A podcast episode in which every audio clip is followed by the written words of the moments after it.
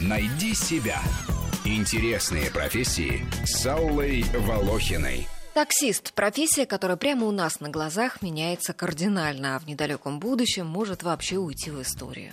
В конце лета 2016 года первые беспилотные такси появились в Сингапуре, осенью в США. И по итогам эксперимента беспилотники могут приехать и в Москву.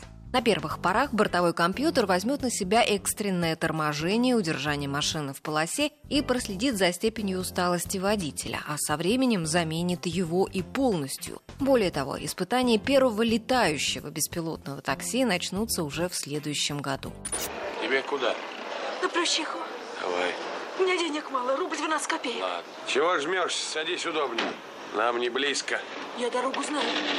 Ну, ладно, значит, не заплутаем. Верно едем?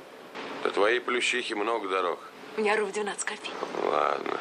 Водитель может работать на несколько компаний-агрегаторов одновременно, но прежде чем заключить с ними договор, должен обзавестись лицензией на машину. Причем для москвичей есть условия – авто должно быть желтым. Зато машины с желтыми номерами имеют право следовать по выделенной полосе. Агрегаторы проводят обучение водителей, либо устраивают психологическое тестирование и экзамены на знание русского языка и города. Половина претендентов при этом не выдерживает испытаний. При этом агрегаторы не проводят медосмотр водителей перед выходом на смену и не контролируют техническое состояние машин. Хотя разбитых старых такси в столице на линии не встретить. На заработки таксистов влияет и класс авто. Агрегаторы проводят контроль качества. Контролер вызывает машину как клиент. По прибытии водителя представляется сотрудником компании и проверяет наличие прав, лицензий, ОСАГО, путевого листа. Осматривает салон автомобиля и багажник, фотографирует их. Проверяет возможность оплаты картой, наличие автокресла и другого заявленного оборудования. По результатам проверки водителю вставляется оценка, которая влияет на его рейтинг.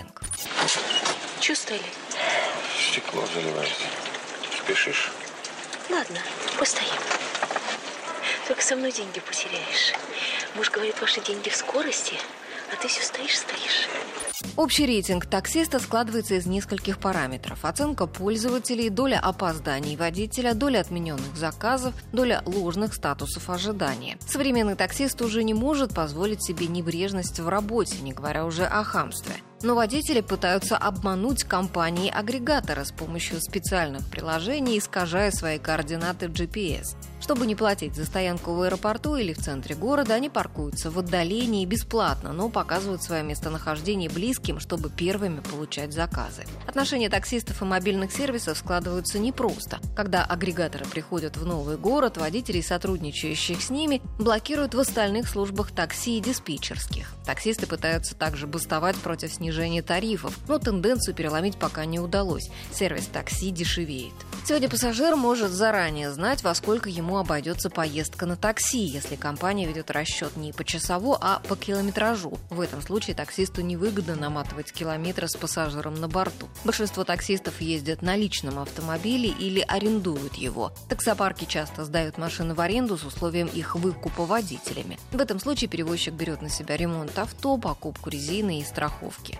Можно подрабатывать один-два раза в неделю или только ночью, но у тех, для кого таксомотор работа постоянная, смены по 12 часов. И компании-агрегаторы платят бонусы, если водитель остается на линии дольше. Многочасовые смены и пробки выматывают, недосып притупляет внимание водителя.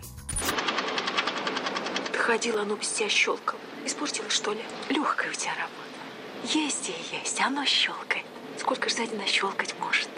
Вакансии в Москве обещают от 40 до 100 тысяч рублей. Помимо обычного такси, есть службы специализированные. В компанию православного такси возьмут только крещенного верующего. Есть женское такси, мототакси, вертолетное и водное такси в некоторых городах.